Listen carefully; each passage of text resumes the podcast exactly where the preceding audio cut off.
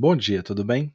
Eu me chamo Marcos Antônio e hoje estamos aqui com mais um programa e falando sobre a hiperrealidade e subjetividades do tempo presente.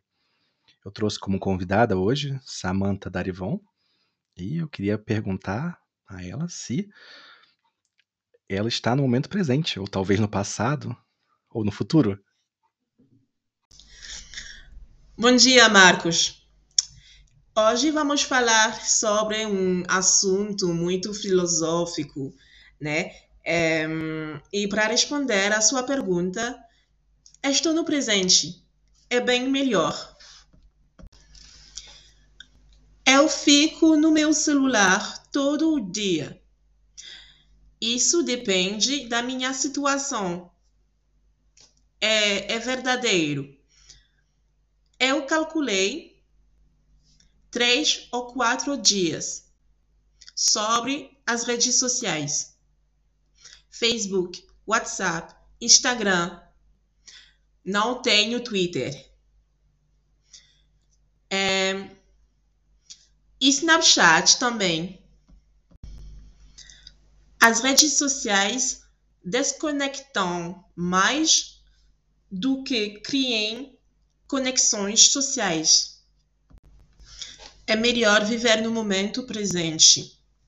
Porém, a situação atual com o desenvolvimento das redes sociais não permite às pessoas criar conexões sociais.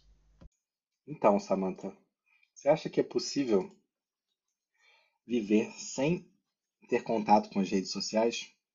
Sobreviver sem essa conectividade que nós temos hoje em dia? Por exemplo, uma pessoa que trabalha no, no RH de uma empresa não acessar a rede social do LinkedIn para falar com, com futuros contratados da empresa? Ou talvez uma pessoa que trabalha no marketing, que cada vez está mais digital, não acessar o Facebook Twitter, Instagram? Será que é possível? Hum. E saindo um pouco do contexto mais profissional, indo para o contexto de relacionamentos, quando uma pessoa vive fora ou está longe da família, uh, será que é possível não entrar em contato com a família pelo Facebook, pelo Instagram, ou com amigos distantes? E quando nós temos esse contato, mesmo a pessoa estando distante tem sempre essa necessidade, né? De estar disponível o tempo todo. Já esquece, tenho também um LinkedIn. As redes sociais são bem importantes para o mundo do trabalho, mas também para o mundo universitário. Os estudantes usam as redes sociais para fazer os seus cursos à distância.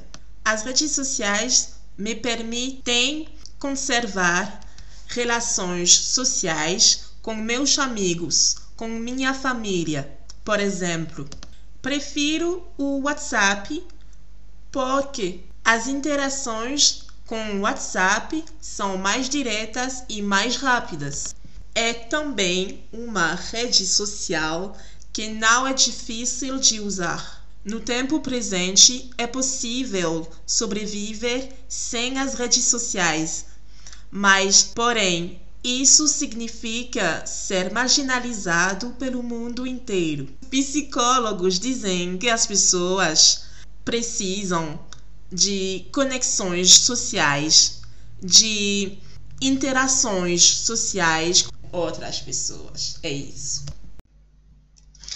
A pergunta da Astrid Fontenelle é pertinente e fora do Stories. Tá tudo bem? Pertinente por quê? Porque hoje em dia as pessoas são mais preocupadas um, pela forma de, do, dos conteúdos delas. É, que filtro, é, que nome, que título para o vídeo. É, e tudo isso cria um contexto, um mau contexto para as pessoas. A resposta de Paula Carrosella é pertinente também, porque as pessoas têm um problema de autoestima e de confiança em si mesmo. É difícil, porque as redes sociais dão, dão a impressão que a vida é maravilhosa, sem problemas, que tudo é ótimo, tudo é legal e fácil também. As pessoas hoje em dia não conseguem ficar sozinha com elas mesmas. Agora, Samantha, se a gente falar de influência, é o que acontece, né? Uma hora ou outra acaba passando isso. Porque hoje em dia, por exemplo, depende muito do lugar, do lugar onde eu trabalho. Uh, por exemplo, se tem alguma parte do, da comunicação da empresa onde eu preciso ter muito contato com as redes sociais da empresa, ou talvez até mesmo para falar com alguns uh, funcionários, eu preciso usar o, o, Facebook ou qualquer outra rede uh, social. Uh, tem que fazer, não tem outro jeito, né? E é quando isso acaba sendo muito intenso, é, eu sinto um pouco de, desses efeitos da intoxicação, né? se a gente pode dizer isso. Porém, no contexto pessoal, hoje em dia não utilizo muito as redes sociais, mais esses sistemas de mensagem, como o WhatsApp. Porém, no passado era algo completamente diferente, principalmente na época da escola, onde os, os amigos se comunicavam muito através do, das redes sociais, principalmente naquela época Facebook e Orkut, uma antiga rede social similar ao Facebook. E um, era muito comum naquela época, no meu pensamento, uh, achar que eu estava investindo tempo um, nos meus posts, nas minhas fotos, em tudo, né? Uh, porém, porém, não. Né? Hoje em dia eu vejo que não.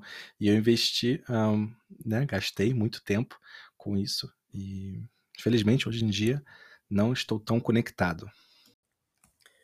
Nos três textos apresentados, hiperconectividade, hiperrealidade, o verdadeiro e o falso, uh, a verdade e a mentira, real e o irreal, real e virtual se misturam a fronteira é fina. O que é certo é, é que é, a internet e as redes sociais criam dualidades no ser humano. Eles têm que construir outra personalidade para lidar com o mundo digital. Então, Samantha, por último, eu queria adicionar aqui nessa conversa o conceito de infodemia, porque é algo que uh, assola a, população de uma forma muito grande hoje em dia, né?